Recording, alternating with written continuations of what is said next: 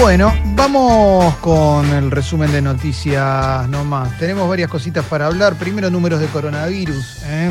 Eh, en Argentina vamos 751.000 casos confirmados, 16.937 muertes. ¿eh?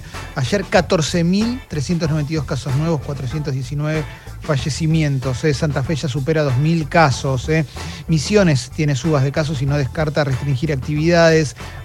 La provincia de Buenos Aires lanzó un plan pedagógico para garantizar la continuidad escolar de casi 300.000 alumnos. Colombia amplió el cierre de fronteras hasta el primero de noviembre y Brasil superó por primera vez en dos semanas las mil muertes diarias. Estoy leyendo esto del newsletter de cenital.com de la mañana, que es un muy buen resumen de noticias. En España el gobierno central le impone a Madrid el confinamiento perimetral a ciudades con más casos, ¿eh? pero no aceptarían la medida. ¿eh?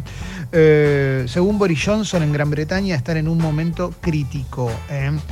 A ver, sigo con más cosas. El Senado italiano frenó su actividad por casos positivos. Bueno, a nivel global la situación está absolutamente complicada. Y aquí, y aquí el INDEC difundió los datos de la pobreza y alcanzó el 40,9% de las personas de nuestro país en este primer semestre de 2020. ¿eh? Eh, entre menores de 15 años el número sube a 56,3%. ¿Mm? Eh, hay una nota, hay, hay, varias notas que están publicándose en, diferentes medios del mundo. Hay un medio que se llama Vox que también produce documentales que están en Netflix. de hecho, ahora hay uno sobre el voto, quizás los ubique, los de pocas palabras, que publicó un informe mm, sobre cómo está pegando la pobreza por culpa de la pandemia en todo el mundo. Mm. Según el Banco Mundial, eh, gente que vive en extrema pobreza pasa de 70 millones a 100 millones de personas en todo el mundo. ¿eh? América Latina en el primer semestre del año perdió eh, 34 millones de puestos de trabajo ¿eh? en nuestro continente, ¿eh? según un informe de la Organización Internacional del Trabajo. La región más golpeada en términos de pérdida de horas e ingresos laborales con una caída de alrededor del 20% en ambas. El PBI de Estados Unidos cayó un 31,4% en este segundo trimestre del año. Estamos en un momento absolutamente complicado en todo sentido por la pandemia. No tiene que ver solamente con la salud, sino también con el trabajo. Eh, consejo, consejo, estén afuera, estén afuera de las discusiones por estas cuestiones en redes sociales, porque da la sensación de que estamos en un River y Boca tan, tan difícil que ayer había gente que parecía celebrar los números que tenemos en nuestro país simplemente por quien gobierna. ¿eh? Y esto es algo que viene pasando hace un tiempo ¿eh? de los dos lados de la grieta y me parece absolutamente patético. Bien, voy a continuar con más cositas. ¿eh? Dijo Sabina Frederick, la policía de la ciudad tuvo temor de intervenir. Esto está en la tapa de la Nación en esta mañana. Vamos a ver a quién le dio la nota. Obviamente se estaba refiriendo al asesinato del inspector Juan Pablo Roldán, ahí a, media cuadra del Malva, cuando un tipo lo un, hombre lo, apuñaló. Mm, después falleció ese hombre también, porque también fue apuñalado, etcétera, etcétera. Eh, eh, a ver, le dijo a la Nación Sabina Frederick, en vez de hablar de los dos oficiales de la policía de la ciudad que estaban temerosos, corrieron la discusión. Así es muy fácil. El secretario de Seguridad porteño debería explicar por qué tenían tanto miedo de intervenir. Capaz no sabían qué hacer. La ciudad se tiene que ocupar de su policía. ¿eh? Esto dijo Sabina Frederick. ¿eh? Eh, obviamente se viene instalando un debate también en los últimos días sobre eh, las facultades de las fuerzas de seguridad de nuestro país. Obviamente a partir de la ciudad, pero también en un montón, en, cualquier otra parte de nuestro país. ¿no? Se habla, volvió el debate de las TASER, se, se refritaron entrevistas en las cuales se debatía sobre el tema y demás. Bernie también viene hablando sobre las Taser. Eh, ahora cuando encuentre la nota te la voy a leer. Pero bueno, me parece que, es un tema que eh, si, se intentó instalar, se instaló. Mientras tanto, sigo, sigo con más cuestiones que vamos encontrando por tapas de los medios. Obviamente, obviamente eh, vamos a hablar de la Copa Libertadores, vamos a hablar de River, eh, de cómo jugó River. Tenemos finales de la NBA, Leo, también, ¿no? Sí, sí, sí, con una diferencia abultada ayer. ¿eh? la verdad que más que final pareció un baile. Durante, durante un tiempo largo, después terminó un poquito más chico el marcador, pero fue un paseo de los Lakers. Así que no, vamos, vamos a hablar de todo.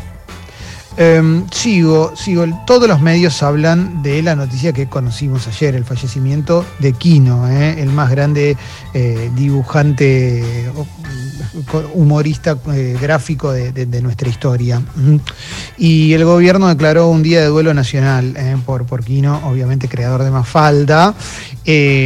hubo despedidas en todo Algo positivo de todo esto fue el, flujo de viñetas y, tiras cómicas dibujadas por Kino durante el día de ayer. Un montón, un montón de gente pudo, pudo comprobar la vigencia de, la mirada de Kino sobre la vida eh, a lo largo del día de ayer. Un montón de gente, inclusive hasta pudo llegar a conocer o descubrir nuevos chistes y demás.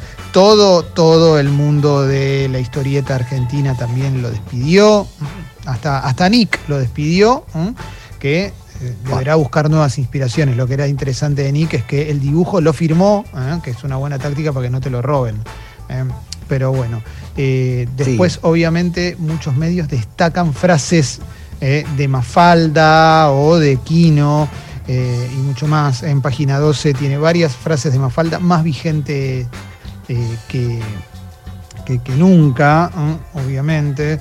Eh, me gustó una que era muy linda, que la, tengo por acá. ¿eh? El problema de las mentes cerradas es que siempre tienen la boca abierta. Esa me gustó. La Nación, la Nación también destaca frases de Quino. La primera que destaca La Nación es a Mafalda no le hubiera gustado Cristina. Claro. como si no tuviera una obra lo suficientemente grande como para ponerla en el medio, aunque sea, ¿no? En el medio de las 10 que elegís, aunque sea como para claro, Poner del palito, la del palito a abollar ideología. Bueno, no, justo la nación no va a poner eso, ¿no? Pero eh, sí. Lo que estoy seguro, lo que estoy seguro, vale, es que con la cabeza que tenía Aquino, probablemente más allá de lo que pensara o no, de, quién gobernó o quién gobierna, no le hubiera gustado que lo usen para estas cosas. No, pero aparte, viste, como que fue medio Sierra Grieta Quino, pero fue tipo Sierra Grieta, tipo, está bien, ponemos el piso de Quino y nos paramos arriba y decimos, bueno, ganamos nosotros, ¿eh? Sí, sí. Fue así, viste, como... Acá hablaba de ustedes, en este hablaba de ustedes, ¿no? claro, acá le, está diciendo, le estoy diciendo a ustedes, sí, qué sé yo.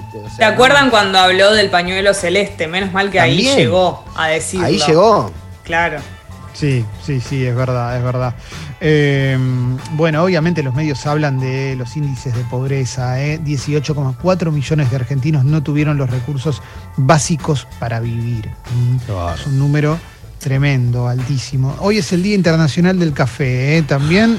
Mira. ¿eh? un abrazo a Nicolás Artusi, que ya, ya lo identifico, ¿eh? así que claro. sí, café, pienso en él. Como la vio un maestro, ¿eh? un capo total del querido Nico Artusi.